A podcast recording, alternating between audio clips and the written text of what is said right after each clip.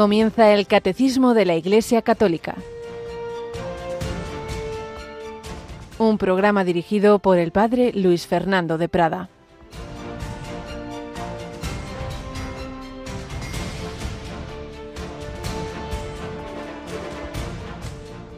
Se acercó a Jesús un leproso, suplicándole de rodillas, si quieres, puedes limpiarme. Compadecido extendió la mano y lo tocó diciendo, quiero, queda limpio. La lepra se le quitó inmediatamente y quedó limpio.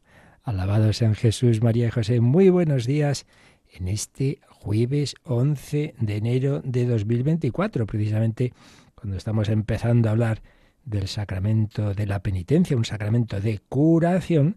Tenemos este Evangelio porque vamos en este ciclo B, leyendo habitualmente a San Marcos. Estamos en los inicios de la vida pública de Jesús y este es uno de sus primeros milagros. Qué bonito, un leproso no era simplemente alguien con una enfermedad muy grave, sino alguien separado de la comunidad, alguien como apestado, alguien con quien no se podía hablar, mucho menos tocarlo. Sin embargo, ya vemos que qué cariño, qué cercanía la de Jesús. Tuvo humildad, se puso de rodillas tuvo confianza. Si quieres, puedes limpiarme. Jesús tuvo compasión y cercanía. Lo tocó. Quiero, queda limpio. Y la lepra se le quitó inmediatamente. Y la lepra, más allá, insisto, de lo que es como grave enfermedad, es en la escritura símbolo del pecado. Porque el pecado nos va corrompiendo, nos va destrozando, nos va separando también de los demás. Pues en un instante desapareció. Y esto es lo que hace el Señor en los sacramentos. En el sacramento de la penitencia, el sacerdote extiende la mano sobre la cabeza del penitente y diciendo yo te absuelvo de tus pecados, ocurre el milagro. Recuerdo un hombre que eh, se había confesado ya de mayor, después de muchísimos años, y en su testimonio, yo estaba a su lado según lo contaba, me cogía el brazo y me decía, Padre, Padre, este brazo hace milagros, hace milagros. Todos los muchos pecados que yo había hecho en treinta años más o menos, desaparecieron en un instante. Sí, sí, es un milagro. Si quieres, puedes sanarme. Y un milagro es lo que ha ocurrido este mes en Radio María. Mónica Martínez, buenos días. Cada día es un milagro, pero desde luego este mes ha sido tremendo. Radio María es un milagro permanente. Bueno, hay un milagro hasta cierto punto, no, no, me refiero ah. a otro, me refiero a otro, que la garganta me aguantó hasta ayer. veremos a ver si la aguanta hasta el final del programa. Veremos, veremos. Pues bueno, porque claro, ayer fueron tres horas de micro y en fin, y luego otras veces que uno habla y que a veces mm. hablas un poco más fuerte y ala, ya lo que me faltaba. Y con estos fresquitos, pero bueno, esperemos también el milagro de acabar el programa, ¿verdad? Sí, sí, porque yo lo haría muy mal. Bueno, bueno, quién sabe, quién sabe, eres catequista. En cualquier caso, que queremos, claro que sí, eh, agradecer ese milagro de año tras año en situaciones tan difíciles, de crisis, etcétera, pero, pero siempre el Señor actúa y aparece tanta gente buena. Vamos a leer alguno de los testimonios que nos quedó pendiente y luego quizás si da tiempo al final del programa alguno más. Pero, por ejemplo, nos escribe Pilar, bueno, una de las varias pilares que tenemos en, el voluntariado de, de la centralita. Entonces dice que había llamado Encarnación, su situación no es buena, por problemas de salud ha tenido que dejar de trabajar, están pasando muchas dificultades en casa, por lo que no puede seguir colaborando como lo hacía antes, pero no quiere dejar de dar su donativo en esta campaña, aunque sea mucho más pequeño de lo que le gustaría. Y da un donativo de 20 euros, que es todo lo que puede. Y quiere hacerlo porque el mundo actual tiene una gran necesidad de Dios. ¡Qué maravilla! Y le preocupa que por falta de medios la radio de la Virgen no pudiera seguir haciendo tanto bien como hace tantas personas, mayores, enfermas, solas, personas que no conocen a Dios y que lo han encontrado a través de esta radio. Pues ese es ese es nuestro, nuestro, los milagros ¿no? de las personas buenas que valoran ante todo lo espiritual, que quieren que le llegue la palabra de Dios a todos, que, que conozcan al Señor y que para ello pues hacen el esfuerzo de quedarse sin algo una situación económica dura. Pues de estos hemos visto, ¿verdad, Mónica? Muchos y luego el esfuerzo de tantos voluntarios, un montón de horas al teléfono. de hecho, esta noche el programa Voluntarios, como decías, es especial, es el programa de voluntarios, pero especialmente centrado en recoger pues lo que han vivido los voluntarios en este, en este mes de tantísimas horas al teléfono y realmente siempre se conmueven de, de lo que les llega, de, las personas tan agradecidas, muchas veces llorando de, del bien que les hace Radio María. Tú también lo sabes. Sí, sí, sí, desde luego. Al final, pues el contacto directo con los oyentes es para dar gracias a Dios, porque uno palpa el bien que hace Radio María, que no somos nosotros, que es la Virgen y el Señor por este instrumento. Es así. Pues nada, entramos ya tras este mes intenso, tras el precioso tiempo de Adviento y de Navidad, en este tiempo ordinario. Ordinario no quiere decir que no, que no tenga un valor, tiene todo tiempo tiene su, su valor, todo tiempo litúrgico. Y además, en Radio María, pues entramos en otra fase muy, muy bonita y es que vamos a prepararnos a celebrar eh, ese primer día que hace 25 años se hizo la primera emisión. Por tanto, vamos a celebrar las bodas de plata de Radio María. Concretamente fue el 24 de enero de 1999, pues este 24 de enero ya os informaremos, tendremos una aprobación más que especial. Y por supuesto, siempre hay quien pregunta, ay, que ayer mismo, anoche, cuando me iba a dar la radio, ay, que todavía no hice el donativo. Puedo, hombre, claro que puedes, eso es evidente. Esto todos los días y todos los meses necesitamos vuestra ayuda. Y de hecho todavía se recontará como de campaña de Navidad porque eso, hay personas que, que justo en el último momento, eh, pues eso, hoy, mañana, quien quiera, pues puede seguir aportando eh, a esta campaña, que aunque oficialmente los programas especiales ya los terminamos, pero ahí sigue, ahí sigue esta petición de, de oraciones, de sacrificios, de apostolado, de hablar a los demás, de Radio María, porque como dice esta eh, encarnación, lo que más necesita el mundo y lo que menos tiene es a Dios, no porque Dios no esté, sino porque miramos a otras cosas, nos parecen más importantes y nos olvidamos del Señor.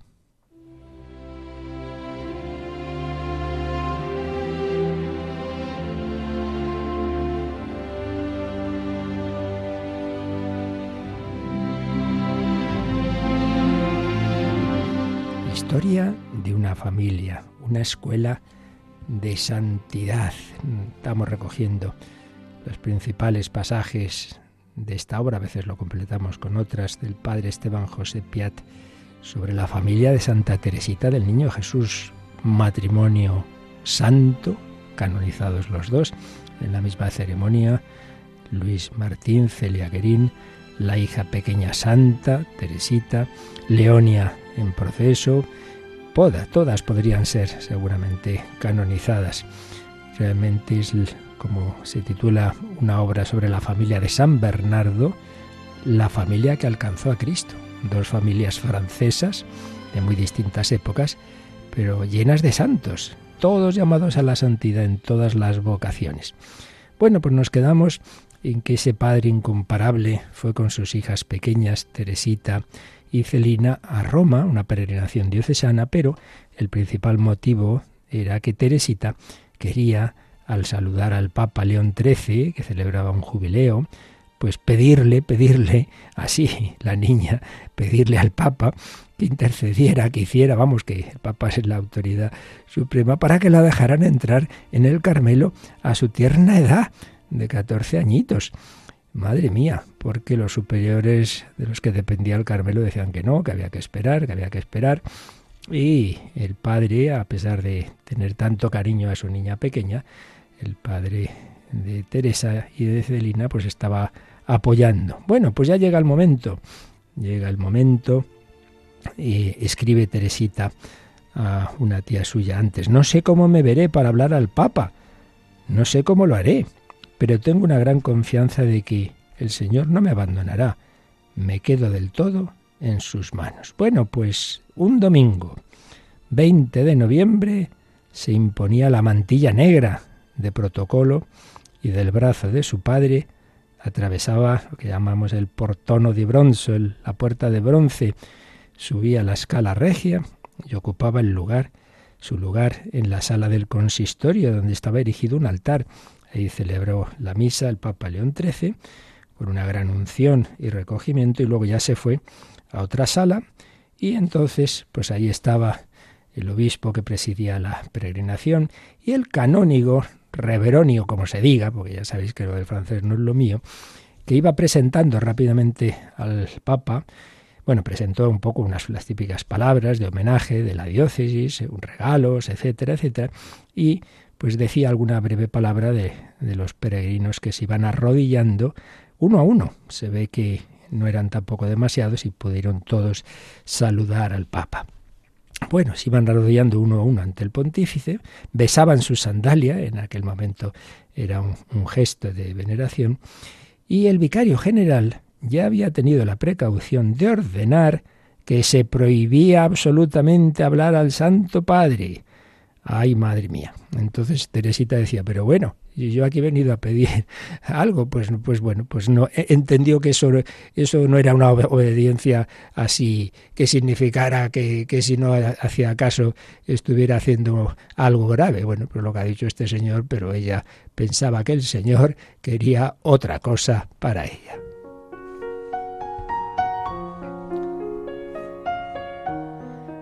Bueno, pues la presenta, mejor dicho, presentan al señor Martín, es el padre de dos carmelitas. Recordemos que ya habían entrado sus hijas mayores.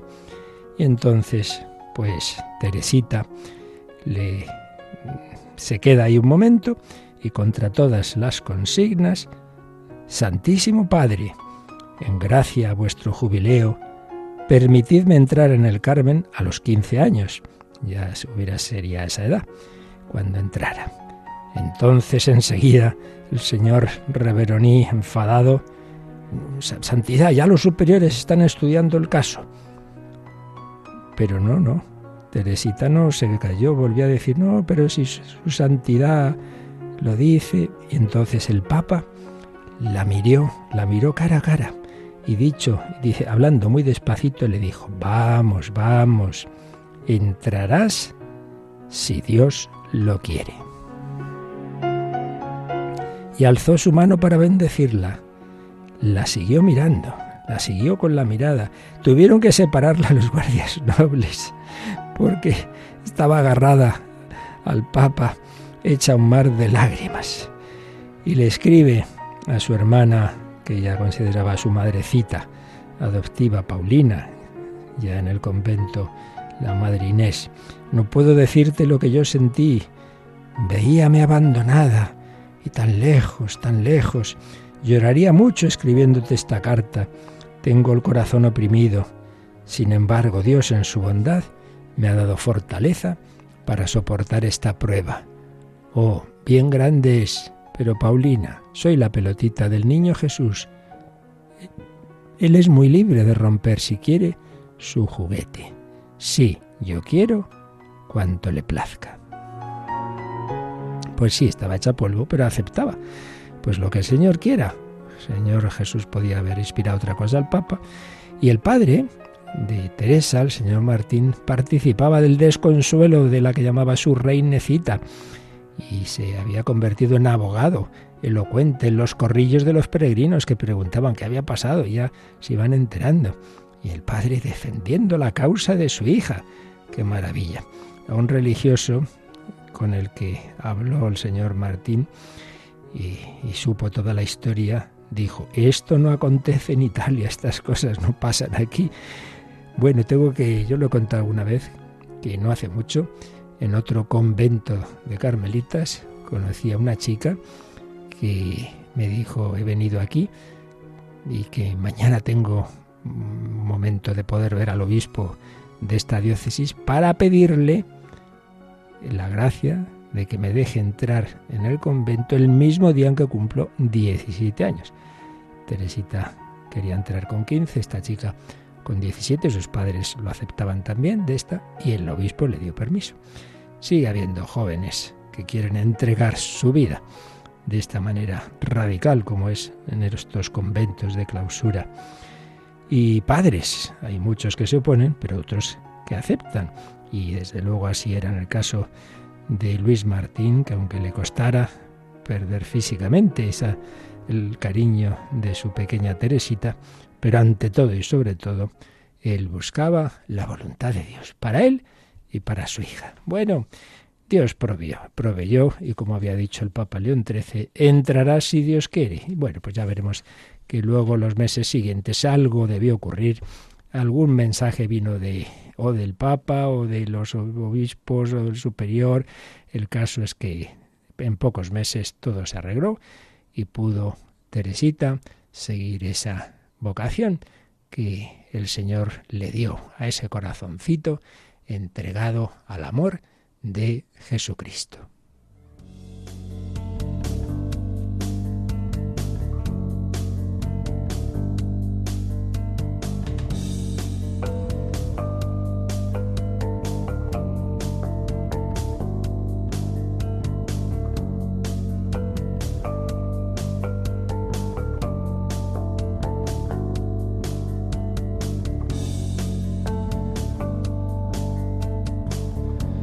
Un amor que se alimenta en los sacramentos, sobre todo en el de la Eucaristía, al que dedicamos mucho tiempo, pero muy importante también este sacramento de la penitencia, porque hay que correr, el amor nos mueve a correr, pero al correr pues muchas veces nos caemos y esas caídas pues hacen heridas y hay que sanarlas.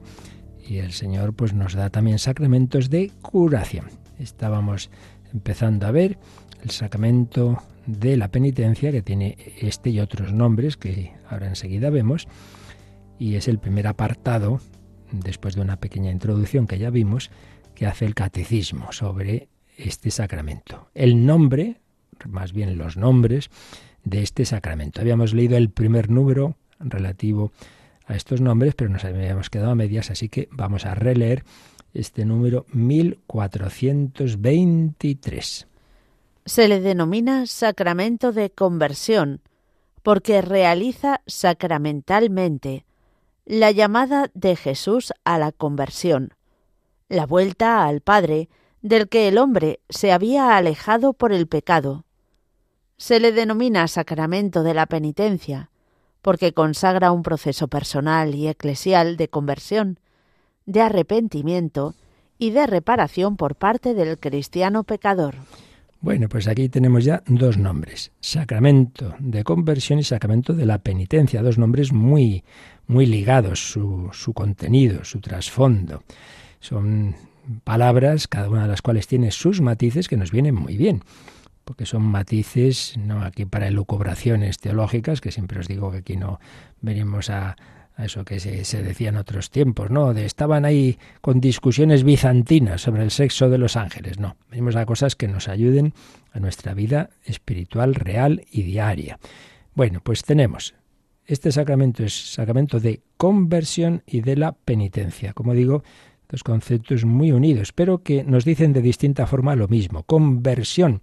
Yo dejo de mirar a los ídolos de este mundo, dejo de ser yo mi propio centro eh, una autoadoración de mí y de mis gustos y miro hacia Dios, le doy la espalda al demonio, al mundo en el sentido negativo de la palabra, y en cambio miro de frente a Dios. Esto, cuando se bautizaban adultos en los primeros siglos de la Iglesia, se hacía concreto y físico, pues de manera que el, en la ceremonia el cristiano al principio miraba a Occidente, y se giraba y miraba a Oriente, porque de Oriente ahí nace el sol que nace de lo alto, que es Cristo, el Oriente, el sol naciente. Y entonces era como decir, doy la espalda al demonio y miro hacia Cristo, el sol que nace de lo alto. Sacramento de la conversión, esta palabra tiene una resonancia bíblica muy fuerte. De hecho, aquí cita Marcos 1.15 y recordemos que Jesús empieza su predicación en la vida pública con esa palabra, convertíos y creed en el Evangelio, convertíos, pues que está cerca el reino de los cielos. Llamada de Jesús a la conversión y aparece esta otra expresión, vuelta al Padre, y obviamente aquí la cita es el Hijo pródigo. Uno se ha ido de casa, uno ha dejado sus raíces, uno se creía que ya vive solo muy bien, la autosuficiencia del adolescente que piensa que todo lo que dicen sus padres es para fastidiarle. Y eso lo hacemos con Dios. y nos creemos ya autosuficientes. Y entonces cuando uno es joven, fuerte, tiene salud, se come el mundo, hace lo que le da la gana, ese chico que estaba en casa y luego se va a estudiar la carrera fuera de su ciudad, fuera de su pueblo, y entonces en la gran ciudad hace la vida, lo que quiere, estupendamente, muy bien, muy bien. Me está viniendo a la mente el recuerdo de alguien que empezó así, madre mía, se fue metiendo, metiendo cada vez en cosas peores, peores, peores, acabó con muy metido en droga y acabó pues con una muerte por sobredosis.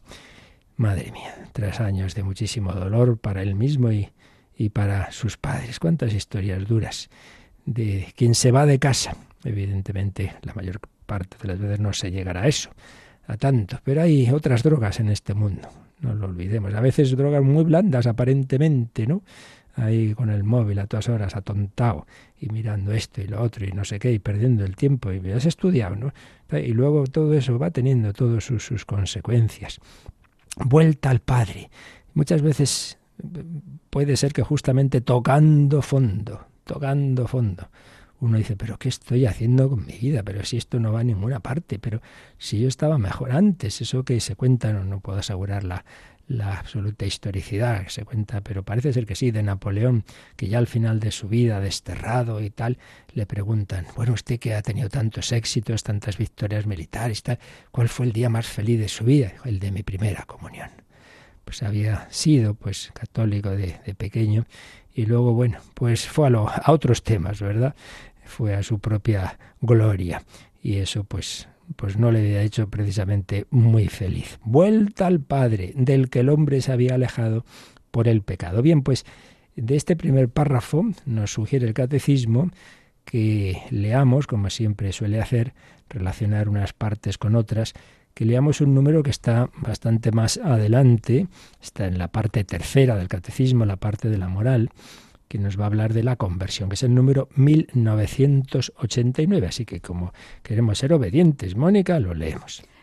La primera obra de la gracia del Espíritu Santo es la conversión, que obra la justificación según el anuncio de Jesús al comienzo del Evangelio. Convertíos porque el reino de los cielos está cerca. Movido por la gracia, el hombre se vuelve a Dios y se aparta del pecado, acogiendo así el perdón y la justicia de lo alto. La justificación no es sólo remisión de los pecados, sino también santificación y renovación del interior del hombre. Bueno, pues un número precioso que nos da algunas pinceladas sobre lo que es la conversión. Aquí se refiere a aquel cristiano que se ha ido apartando de la vida espiritual y que está en una situación de pecado, porque ya ha dejado esa cercanía de Dios, esa amistad con Dios, ha preferido realidades incompatibles con esa amistad con Dios. Entonces dice, ¿cómo, ¿por qué se convierte esto? esta persona. ¿Qué, ¿Qué, ha pasado? Bueno, pues en primer lugar, porque ha actuado el Espíritu Santo. Esto es importante, ¿eh? muy importante. Cuando a veces uno dice, bueno, bueno, yo ahora peco ya, luego cuando me dé la gana me arrepentiré, me confesaré. Pues no te estés tan seguro. Eso no es meramente una decisión tuya.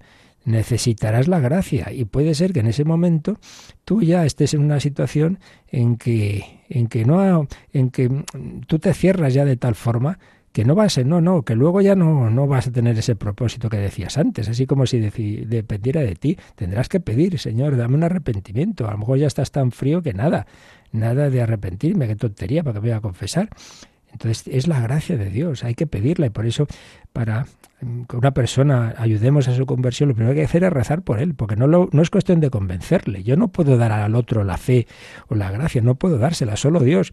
Y aquí hay un juego misterioso que solo Dios sabe entre la acción suya, cuando Dios quiere dar la gracia, mayor, menor, y la respuesta del hombre. No sabemos una persona determinada separada de Dios si es que no ha llegado todavía ese momento en que Dios tiene reservado una gracia especial o si los ha tenido y el otro pues ya mira para otro lado. Es un misterio. De lo que estamos seguros es que a lo largo de la vida todas las personas de este mundo tendrán las suficientes oportunidades, aunque fuera en el último momento, como el que llamamos buen ladrón, para recibir esa gracia y abrirse pero es un misterio. Lo que está claro es que es una obra de la gracia del Espíritu Santo. No se convierte uno porque yo me, he dado cuenta y me, me, he decidido convertirme. No, será porque Dios ha tocado tu corazón y menos mal que con esa gracia has abierto tu alma. Entonces, es una gracia que obra la justificación, es decir, alguien estaba digamos, con pendiente en, él un delito, y eso, se ha borrado, es como borrar los antecedentes penales. Dios justifica, porque la, la gracia de Cristo, su sangre, ha pagado por ti, y tú has aceptado que Él pagara por ti. Y has puesto lo único que te pide Dios de tu parte, que es que te arrepientas y abras tu alma, a que Él te toque, como tocó al leproso convertíos, porque el reino de los cielos está cerca. El reino de los cielos es Jesucristo en la tierra. Esa, en esa humanidad reina Dios, claro, es una persona divina y, y esa naturaleza humana llena del Espíritu Santo.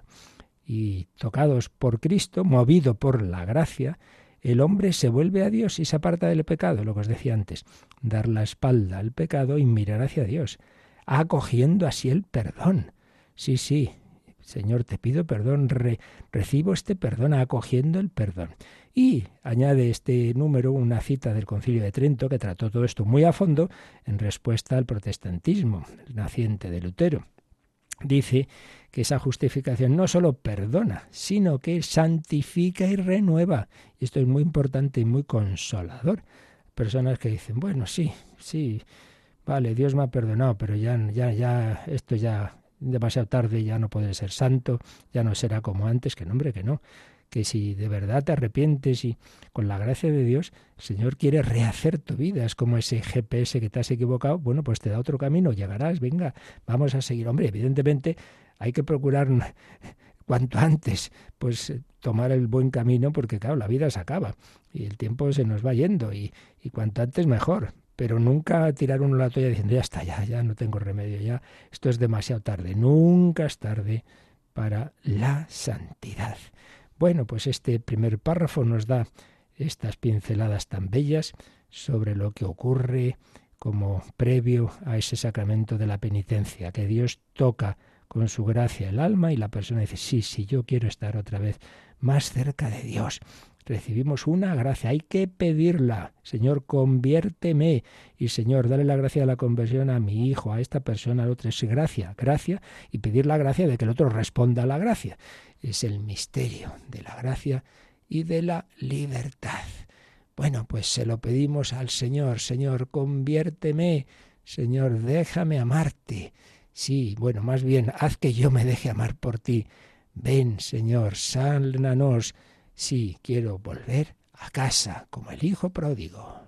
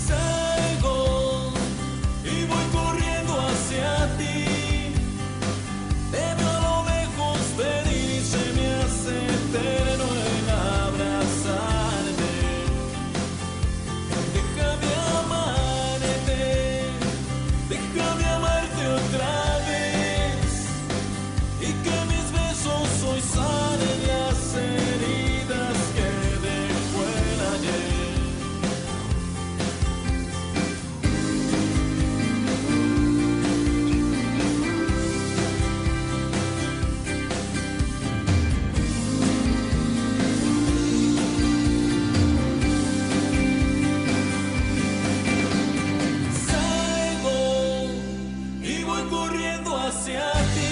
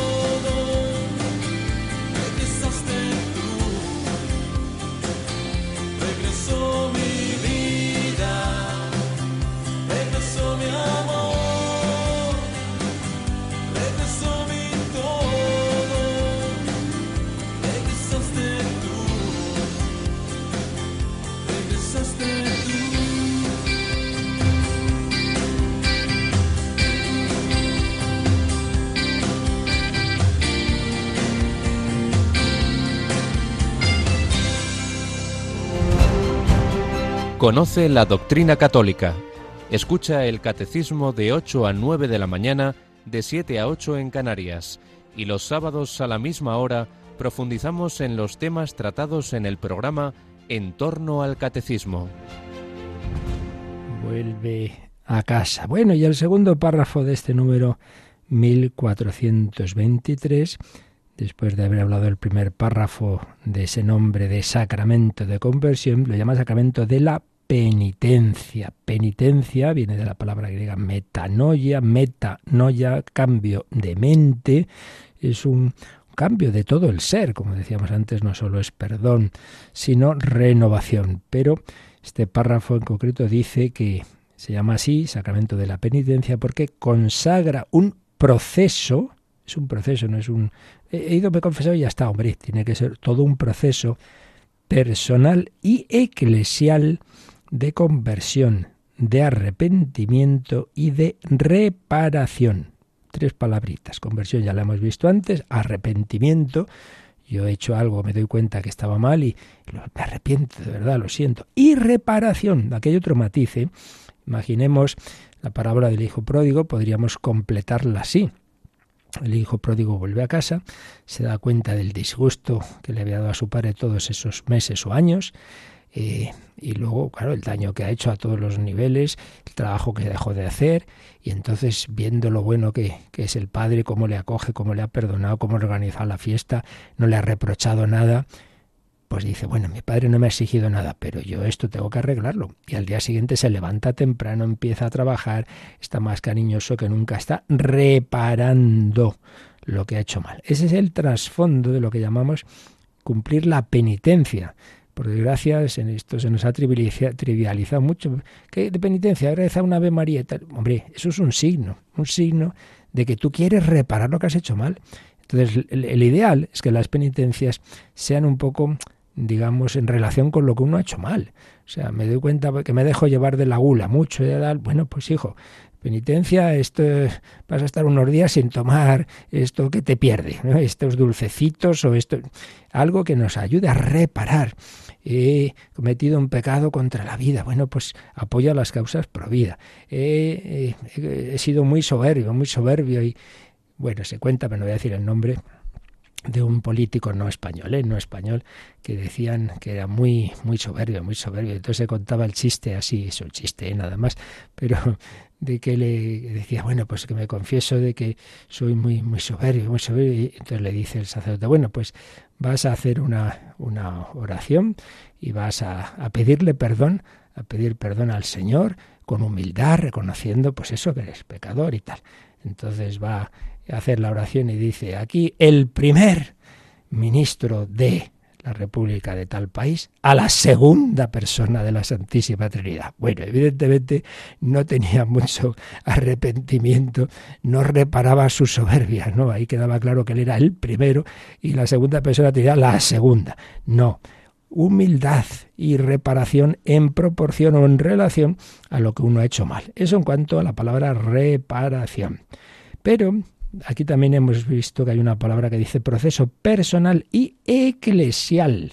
Esto también, como somos en España sobre todo muy individualistas, nos cuesta. Bueno, yo porque me tengo que ir a la iglesia a confesarme con un cura por muchas razones que iremos viendo. Pero una de ellas es que tu pecado no solo ha ofendido a Dios, ha hecho daño a la iglesia. Sí, Señor. A veces de una manera explícita y directa y otras veces simplemente porque como todos dependemos de todos, lo que tú no has hecho de bien afecta a los demás y lo que has hecho de mal baja a los demás. Por eso nos sugiere el catecismo que adelantemos un poquito el número que, que veremos en este mismo sacramento, pero que lo leamos ya, que es el 1440. Vamos con él. El pecado es ante todo ofensa a Dios, ruptura de la comunión con Él. Al mismo tiempo, atenta contra la comunión con la Iglesia.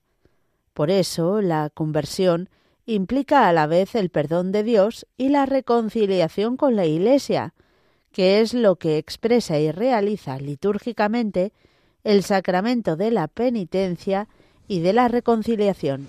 Fijaos bien, ¿no? En, en esto, toda la doctrina católica, como es verdadera, pues todo es coherente. Así como cuando una ideología es falsa, uno ve que hay cosas que no cuadran, ¿no?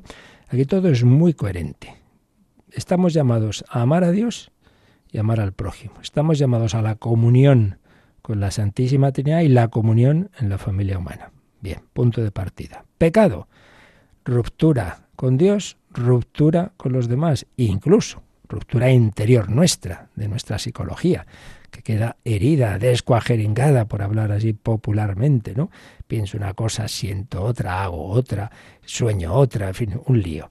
Entonces, rupturas, las relaciones, el ser humano es un ser relacional. Existimos por una relación, existimos por la relación con Dios, por la relación con nuestra madre, que nos deja una marca en nuestro cuerpo, ese, ese ombligo, ese hilo, ese ese cordón umbilical que nos daba la vida, todo eso son signos de, nuestra vida relacional.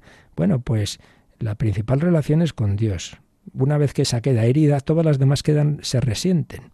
Y ya digo, conmigo mismo, con la creación, con los demás. Bien, tercer paso, me arrepiento. Bueno, pues entonces si te arrepientes, tu conversión implica volver a esa relación con Dios y a las demás relaciones, y en concreto a la relación con la Iglesia. Por eso, así como dice este 1440, el pecado es ante todo ciertamente ofensa a Dios y ruptura de la comunión con Él, pero también, lo, también va con la, contra la comunión con la Iglesia. ¿Has hecho daño a la Iglesia? Pues entonces la conversión implica a la vez el perdón de Dios y la reconciliación con la Iglesia. ¿Y quién es la cabeza de la iglesia en la diócesis? El obispo. Por eso, los primeros tiempos, el volver a la penitencia, al volver a la, perdón, a la comunión con la iglesia, arrepentidos, implicaba un sacramento de la penitencia que daba el obispo, para que, como en tantas otras cosas, el obispo ya no podía llegar a todo, entonces también ya lo iban administrando los presbíteros. Ya veremos en su momento la historia compleja, complejilla de este sacramento.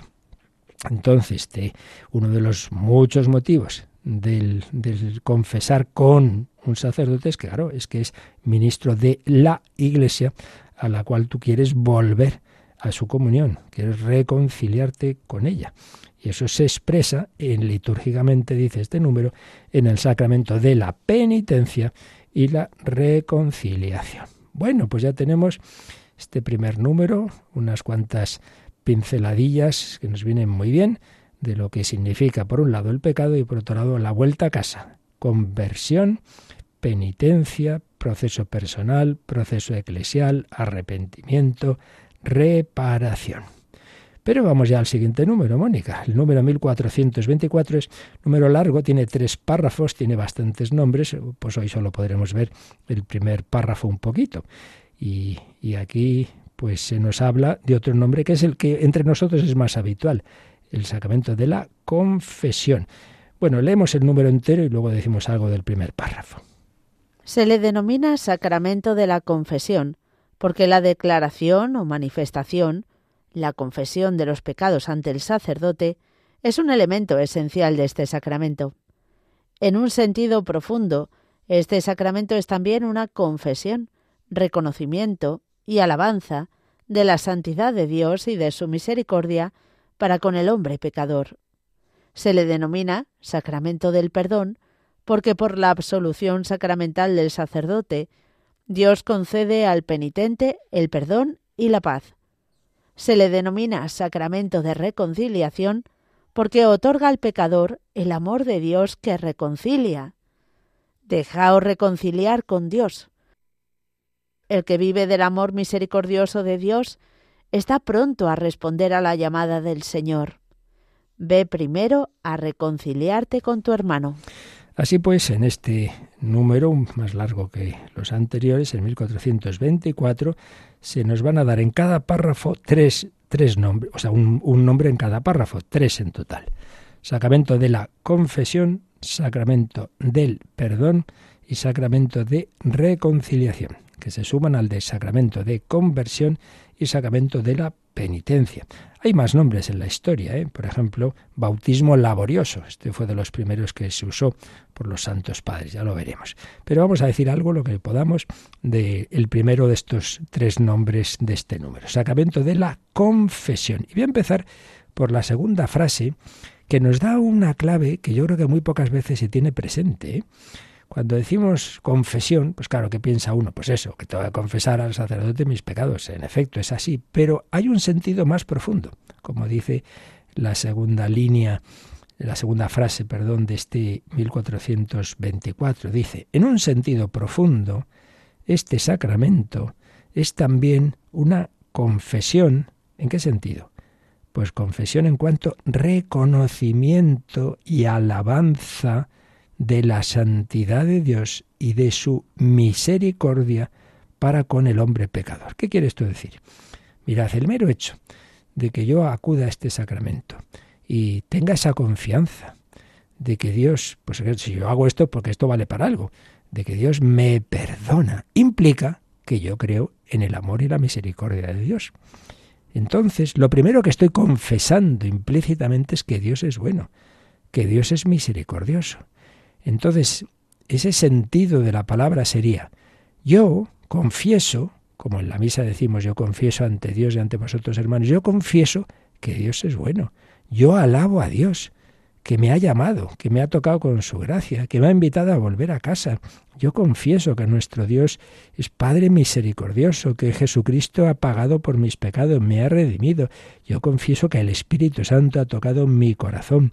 Por eso, confieso, reconozco, alabo la santidad de Dios y su misericordia con el hombre pecador. Incluso hay quien habla con su confesor y dice, pues si le parece, yo voy a empezar así. Yo hace 15 días que me confieso, en primer lugar, confieso que en estos 15 días Dios me ha, me ha ayudado, confieso que ha sido muy bueno conmigo, misericordioso, que quiero reconocer las cosas buenas que me he dado y confieso que mm, porque creo en su misericordia, le pido perdón también de estas otras cosas malas que yo he hecho. Así pues, confesión, tomémoslo también en este sentido tan bello, positivo, de alabanza, confesar que Dios es bueno, que Dios es misericordioso. Ahora bien, esto no quita el otro sentido, que por razones que ya veremos, no podemos decir todo el primer día, también el camino ordinario de recibir el perdón es exponer esos pecados de los que uno pide perdón. Eh, perdón a Dios a través de la Iglesia, a la que también he hecho daño. Por eso dice, el sacramento implica la declaración o manifestación o confesión de los pecados ante el sacerdote. Es un elemento esencial. Y aquí nos sugiere el catecismo que leamos un número que también aparecerá dentro de este tratado, un poco más adelante, pero que ya lo vamos a, ir leyendo eh, para tenerlo presente. Es un número largo, con una cita del Concilio de Trento, el 1456. La confesión de los pecados hecha al sacerdote constituye una parte esencial del sacramento de la penitencia. En la confesión, los penitentes deben enumerar todos los pecados mortales de que tienen conciencia, tras haberse, examinado seriamente, incluso si estos pecados son muy secretos y si han sido cometidos solamente contra los dos últimos mandamientos del Decálogo, pues a veces estos pecados hieren más gravemente el alma y son más peligrosos que los que han sido cometidos a la vista de todos. Esto último que nos ha salido Mónica es del Concilio de Trento, pero añade el catecismo en letra un poco más pequeña, como una ampliación, otro texto del Concilio de Trento. A ver. Cuando los fieles de Cristo se esfuerzan por confesar todos los pecados que recuerdan, no se puede dudar que están presentando ante la misericordia divina, para su perdón, todos los pecados que han cometido. Quienes actúan de otro modo y callan conscientemente algunos pecados, no están presentando ante la bondad divina nada que pueda ser perdonado por mediación del sacerdote. Porque si el enfermo se avergüenza de descubrir su llaga al médico, la medicina no cura lo que ignora. Bueno, pues ya esto ya llegará, ya lo explicaremos con calma, pero ya la idea creo que está clara. Y es que uno debe confesar, exponer con sinceridad todos los pecados graves, aunque sean secretos, aunque sea algo de pensamiento, de deseo, que es a lo que se refieren los el mandamiento noveno y décimo, ¿no? Lo que es de deseo, eh, sea en el campo sexual, sea en el campo económico, eh, codiciarás los bienes ajenos, no codiciarás bienes ajenos, no consentirás pensamientos ni deseos impuros, pues da igual que sea algo, digamos, interior o exterior, da igual en el sentido que se puede pecar también, aunque normalmente más grave, claro, con, con, con los hechos, ¿no? con los actos. Entonces, hay que confesar los pecados graves, pues nadie empieza a preguntarme, ¿ya y cómo se sabe lo que es grave y venial? Bueno, poco a poco. Eh, los pecados graves, de que un, luego también se pueden confesar los veniales, pero en lo que es de necesidad es de cara a los pecados mortales, que uno recuerda. Ay, es que a lo mejor me olvidé. Bueno, pues hijo, te olvidaste, eso no es pecado, eso es olvido, que es distinto. Entonces, pero claro, el segundo párrafo nos decía, y si uno se calla posta, ah, eso es otro tema. Ay, qué vergüenza. Ah, muy bien, vas al médico y que no, no, que no me vea esto porque qué vergüenza. Toma, pues si no lo ve no te va a poder curar, chico. Es lo que viene a decir aquí el, el concilio, ¿no? Eh, quienes se callan conscientemente, ojo los escrupulosos. Ay, es que no sé si, si lo dije, si, si me... Bueno, de, eso ya, por eso es conveniente tener un confesor que nos conozca y uno sabe que este es escrupuloso. Este, en cambio, se queda tan pancho habiendo hecho tres barbaridades. Bueno, pues eh, por eso hay que alguien que nos ayude, ¿no?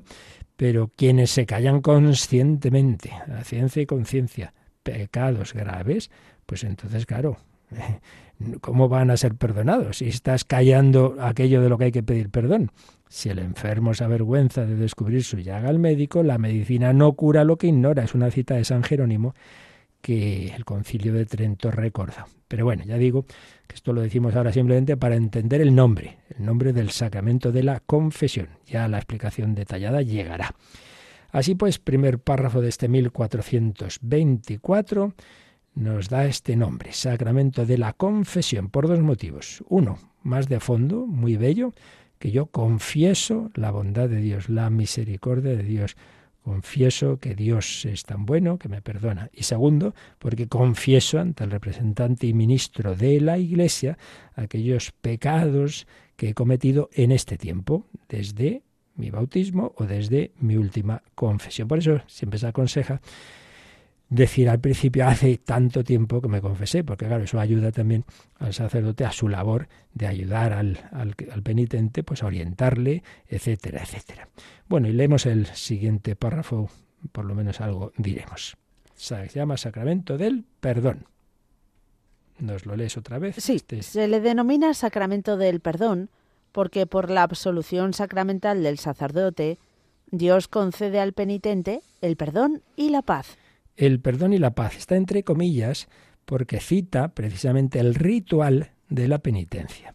Y recordaréis, espero, los que os confesáis y tenéis esa buena costumbre, eh, que en, la, la, fórmula de la absolución precisamente mm, dice así. Dios, bueno, la voy a decir entera. Dios Padre misericordioso. Qué bonito, ¿eh? Cómo empieza. Dios Padre misericordioso, que reconcilió hay otra, otro nombre que ya veremos, que reconcilió consigo al mundo por la muerte y la resurrección de su Hijo, y derramó el Espíritu Santo para la remisión de los pecados. Ya están las tres divinas personas de Dios Padre, el Hijo y el Espíritu Santo. Te conceda por el ministerio de la Iglesia el perdón y la paz. Por eso dice aquí que Dios conceda al penitente el perdón y la paz. Y ya veremos bastante más adelante que entre los efectos de este sacramento, claro, el primero es el perdón, pero también la paz. Y madre mía, qué experiencia podemos tener todos. Yo desde luego la tengo, tanto como, penitente como, como, confesor, pues que Dios pues realmente da una paz a veces milagrosa. Yo he visto milagros en este sacramento y he visto que realiza una acción que es incapaz de realizar el mejor terapeuta porque llega a una profundidad del alma donde solo llega Dios, claro. Así pues, sacramento del perdón, porque por la absolución sacramental Dios concede al penitente el perdón y la paz. Bueno, nos queda ver el número marginal de este, de este párrafo y el siguiente nombre, pero ya lo dejamos para el próximo día para tener un momento final de reflexión y también si queréis de alguna duda, algún testimonio, algún comentario, alguna pregunta de este u otros temas como ahora nos van a recordar. Participa en el programa con tus preguntas y dudas. Llama al 91005 9419. 91005 9419. Puedes escribir un mail a catecismo arroba radiomaria.es o escribirnos un mensaje al teléfono de WhatsApp 668 594 383 668 594 383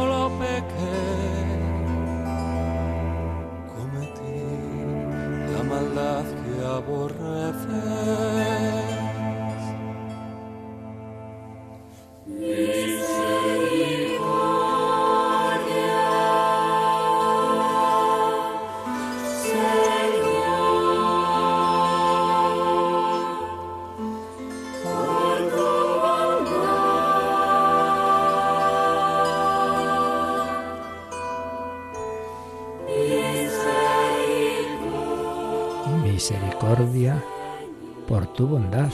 Confieso que eres bueno y por eso acudo humilde y confiadamente a ti a pedirte perdón. Nos preguntan si uno no está muy seguro de haberse confesado bien, ¿se puede realizar una confesión de vida o cuándo se aplica este tipo de confesión?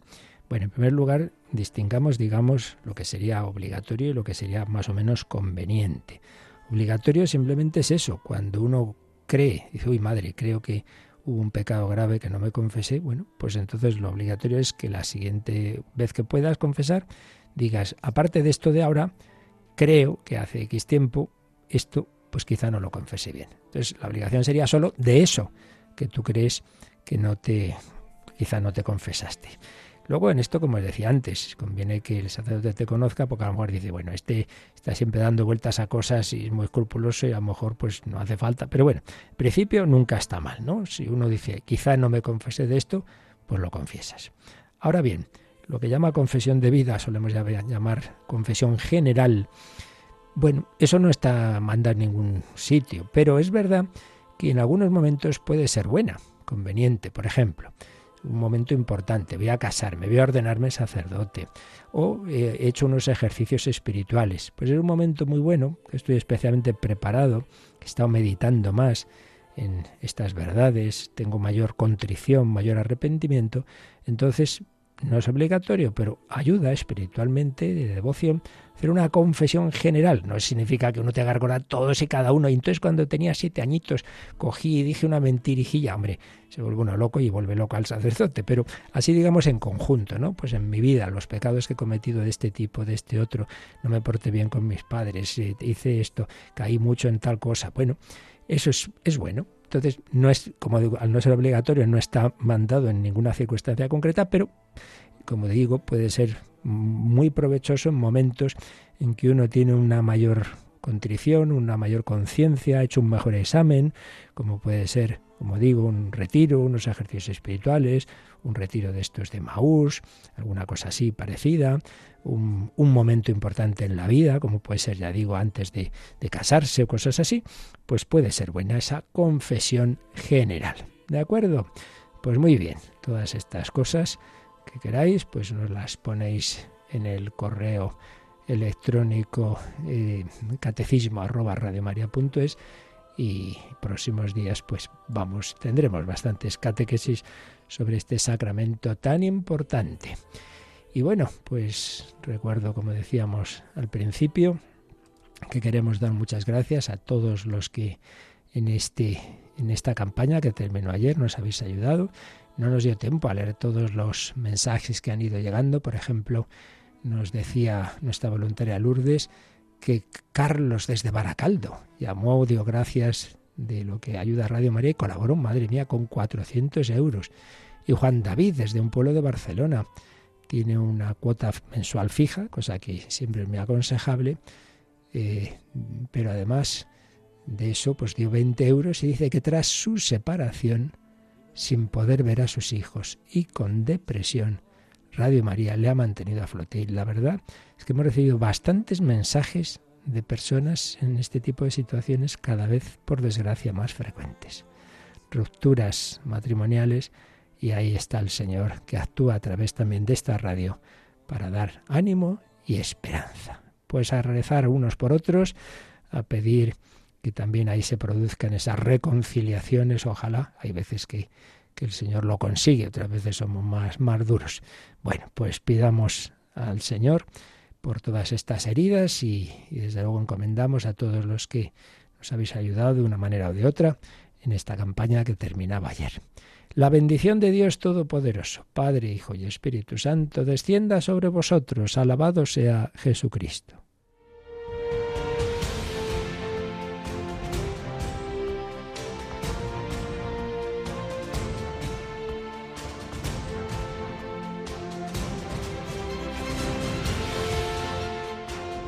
Han escuchado en Radio María el Catecismo de la Iglesia Católica, un programa dirigido por el Padre Luis Fernando de Prada.